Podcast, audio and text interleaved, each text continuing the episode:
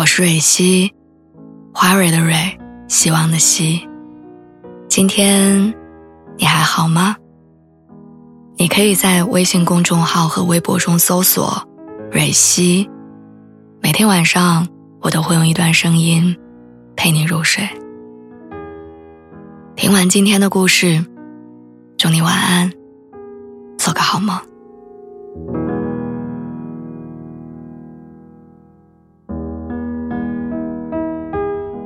分手之后的很多年，我隔三差五的会梦到前任。有时候是前一天晚上跟朋友吃饭，聊起各自的前任，讲起幼稚的过往；有时候是刷到他来我的城市出差，放大他的照片，发现他离我并不远；还有的时候只是在网上看到一个求婚的视频。七零八落的梦境里总会出现同一个主角，但无论什么样的情节，结局都是一样的。有时候我也会自嘲，原来即便做梦，人们也不能创造没有走过的路。最开始我做梦的时候会去查梦境的寓意，网上解释说梦到一个人代表对方正在遗忘你。再后来，他出现在我梦里的次数多了，我不再迷信什么老天的旨意。梦境拽着我频频回头，在那些睁开眼回到现实的清晨，我都曾经对着空旷的天花板怅然若失。过往的细节就像放电影，一帧一帧地划过脑海，而我像一个缝缝补补的裁缝，企图把每一个分叉的转折都缝回轨道上。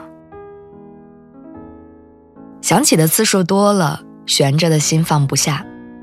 想不到这么多年过去，耿耿于怀这几个字还会从梦境延伸到现实，想要伺机把我缠住。后来我在网上听说有人讲分手后遗症，有一个女孩说前任提分手是他们一起在海边吃烧烤海鲜，前一秒对方还在给自己剥虾，下一秒说我们分手吧。之后饭是怎么吃的，全然没有了记忆。可是直到现在分手五六年，他不再敢吃虾，看到就想吐。你说他还爱吗？当然不爱了，只是爱的痕迹太过深刻，连离别的细节都一并打上了烙印。也许有些行为的存在和放没放下无关，只是爱过的证据。是对方留给你我的分手遗产。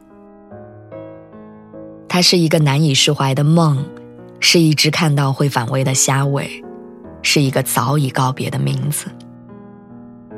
那些属于爱情的记忆，就像小时候摔跤后永远留在我们额头上的疤痕，或者右手中指因为反复磨血而留下的茧子，不会彻底消失。但也不会再痛。